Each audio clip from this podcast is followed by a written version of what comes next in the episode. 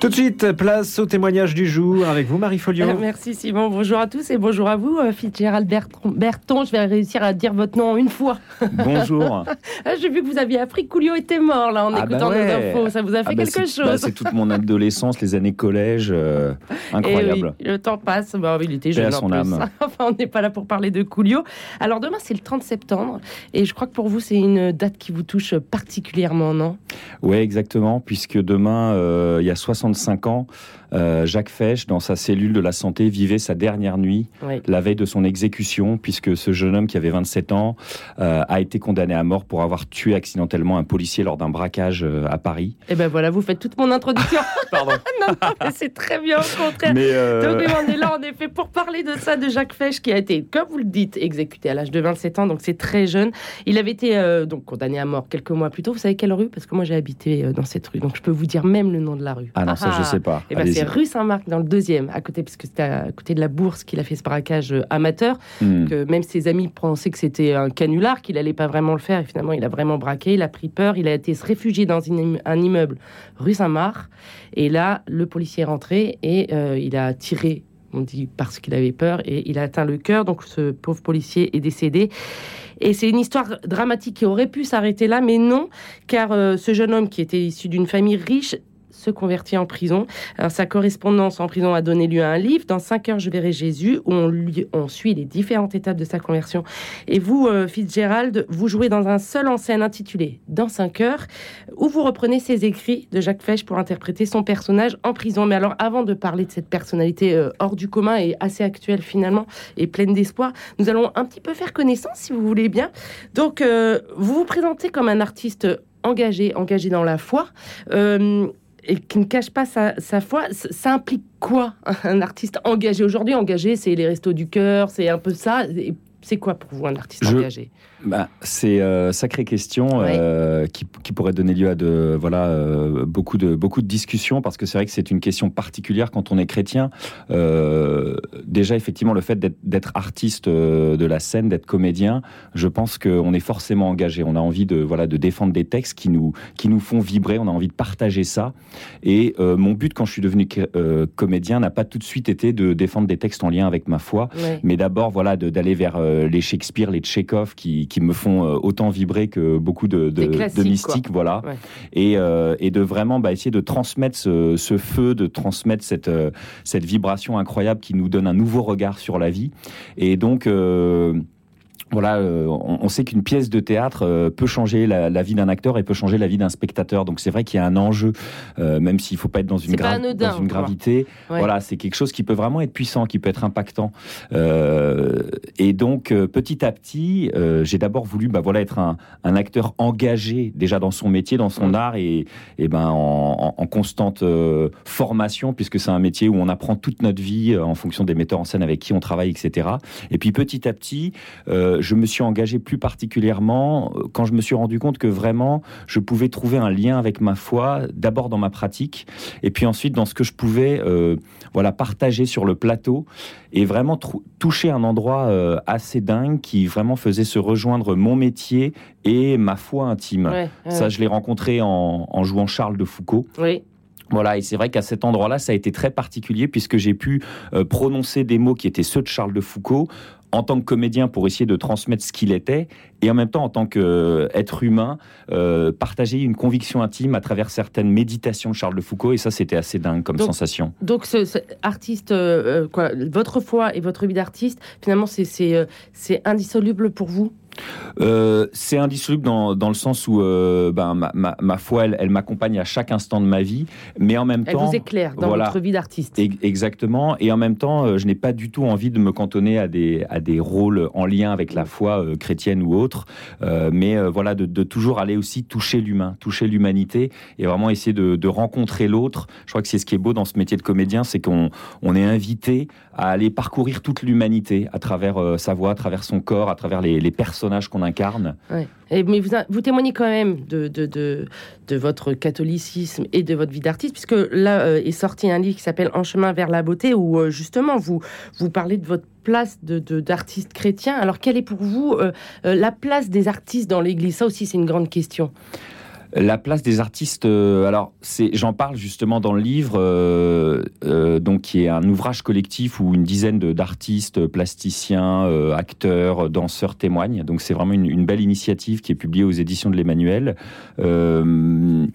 j'en parle dans le sens où la, place des artistes dans l'Église, on a, on a souvent tendance à dire qu'aujourd'hui malheureusement elle est un peu moins mise en avant, un peu moins soutenue que à l'époque de la Renaissance où vraiment l'Église faisait surgir les, plus grands artistes et les soutenaient à fond. Mmh. Euh, c'était un canal pour euh, transmettre les messages de la foi, d'ailleurs. Ouais, exactement. Et c'est vrai qu'aujourd'hui, euh, on, a, on, a, on a eu tendance un peu à laisser beaucoup de place, entre guillemets, à l'amateurisme. c'est dommage dans l'Église, c'est-à-dire que on et, au bénévolat surtout, c'est-à-dire qu'on disait, bah voilà, vous allez faire quelque chose pour l'Église, donc voilà, bah, ce sera pas payé, mais faites-le pour pour le, bien de l'Église. Et, petit à petit, en fait, ça a un peu démotivé des personnes qui étaient talentueuses, mais qui du coup allaient chercher ailleurs euh, un soutien et des lieux de, diffusion. Et puis, euh, voilà, il y a, cette espèce d'ambiance un peu particulière qui s'est mise en place. Mais aujourd'hui, il y a vraiment un renouveau euh, à, travers l'exemple de Sleeve, par exemple. Puis il y, a, pas mal de collectifs, il y a pas mal de, choses qui émergent. Ben, on a, nous, on a fondé un collectif avec Mehdi Jahadi, Sophie Galitzine et Clémence de Vimal, puisque nous sommes quatre... Des artistes qui commencent à avoir un nom quand même. Voilà, c'est ça. Et, et, on voulait vraiment à la fois avoir ce désir missionnaire de parler de notre foi chacun dans nos spectacles de manière très différente des seuls en scène, mais euh, aussi avoir vraiment une exigence professionnelle et faire comprendre à tous nos interlocuteurs, euh, ecclésiaux ou autres, ben, que euh, recevoir un spectacle pro, ça, ça demande un. c'est du travail. C'est du travail, des conditions particulières, etc. Et puis on, parle beaucoup de justement de la place. on en a parlé beaucoup dans cette émission des chrétiens sur Internet, des chrétiens, bon donc des artistes, etc. Et on voit qu'en fait, en effet, il faut faire quelque chose, mais il faut faire quelque chose qui est bien fait en fait. Exactement. C'est la priorité aujourd'hui. C'est la priorité. Et puis c'est vraiment, je pense que l'intuition de nos, de nos de nos prédécesseurs euh, c'était vraiment que le beau touche l'âme, que le beau peut, peut peut toucher les cœurs, peut toucher n'importe qui, quelqu'un même d'illettré, quelqu'un du qui parle une autre langue. Et je pense qu'il y avait, quand on quand on est à la chapelle Sixtine, quand on quand on écoute euh, voilà des, des, compositions de Bach, on est on est subjugué et on est et, c'est vraiment quelque chose qui peut bah amener à cette conversion, amener à ce retournement du cœur, amener à cette ouverture euh, des yeux. Et euh, bah, nous, on le fait très humblement avec nos petits spectacles. On n'est on est, on n'est pas encore à, ces niveaux-là. Mais je pense qu'il faut favoriser ça. Il faut favoriser ce beau. Et c'est justement l'intuition, par exemple, d'un mouvement tel qu'Annunzio, dont mmh. j'ai fait partie mmh. pendant longtemps, mmh. qui voulait évangéliser par le beau, par l'art, par l'art dans la rue, les, les, expos de rue, les spectacles de rue, les concerts, la musique. Et avec, euh, une fois de plus, une exigence vraiment que ce soit des, des gens professionnels qui viennent viennent euh, mettre leur art au service de, ça. Et chez les jeunes, vous sentez qu'il y a justement ce, ce, finalement ce renouveau de formation pour faire quelque chose de, beau et de, puis professionnel? Oui, alors euh, c'est difficile d'avoir une, une, vision d'ensemble, mais, euh, mais, mais je sens qu'il y a vraiment déjà, disons que le métier de comédien est peut-être un peu plus accepté aussi des fois, parfois dans les milieux cathos où on, est, on se disait un peu non mais ça c'est bien pour le c'est bien pour le week-end ou, les, ou mm. un soir par semaine, mais ça mm. peut pas être un métier. Donc déjà il y a petit à petit, je pense, un changement d'état d'esprit qui arrive. Et donc peut-être que plus de jeunes aujourd'hui, euh, chrétiens, euh, voilà, euh, osent devenir comédiens et se dire ça peut être mon métier, je peux en faire quelque chose de grand, de noble, mmh. et, et, qui peut aussi peut-être servir ce que je, ce que j'ai comme plus intime conviction. Alors on va revenir à votre actualité, à votre seul en scène. Donc vous êtes tout seul en scène pour ce spectacle qui s'appelle Dans 5 heures, inspiré de, du livre sur Jacques Fesch, Dans 5 heures, je verrai Jésus.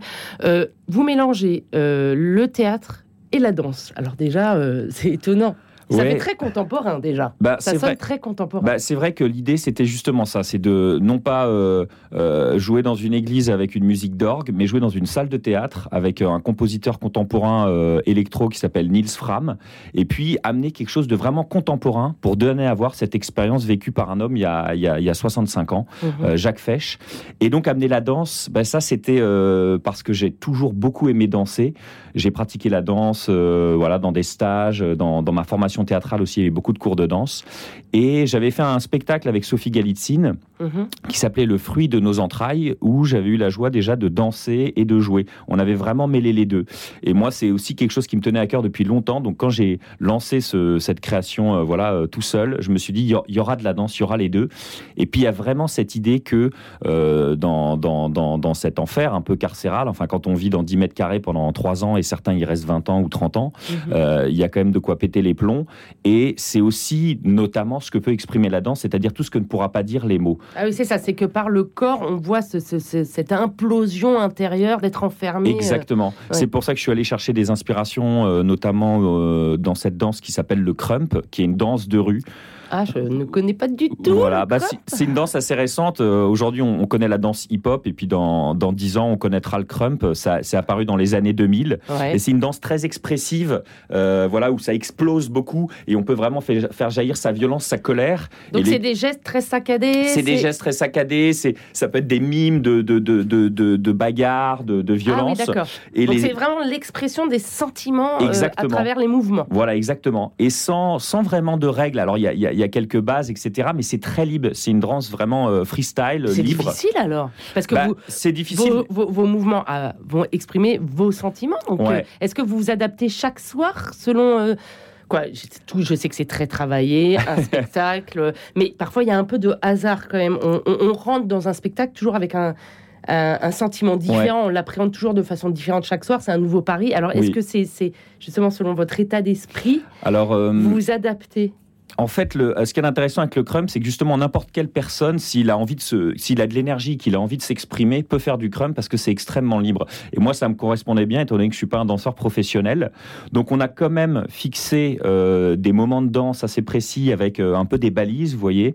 Mais euh, ça reste très libre. Justement, ce ne sont pas des chorégraphies. Mhm. C'est des endroits où j'ai où j'ai une liberté de mouvement. voilà, où, il y a quand même des choses à traverser en fonction des moments où c'est plus de la colère, où c'est plus de la joie, ou ou de l'angoisse Mhm. Et puis, euh, et puis effectivement, ça va pouvoir mouvoir un peu d'un soir à l'autre, mais l'idée c'était de pouvoir rester libre dans cette danse. Alors, avant de parler du personnage de Jacques Fesch et comment il vous a touché, qu'est-ce que vous vous justement parlez d'expression, euh, d'expression corporelle, de sentiment. Qu'est-ce que vous, vous avez apporté à ce personnage? Quel est votre point en commun avec Jacques Fesch? Pour vous C'est dur, hein ouais, je vous pose que des questions très difficiles. Bah, c'est bien, écoutez, c'est bien, il est 8h du mat, on y va. Voilà, on commence bien, allez.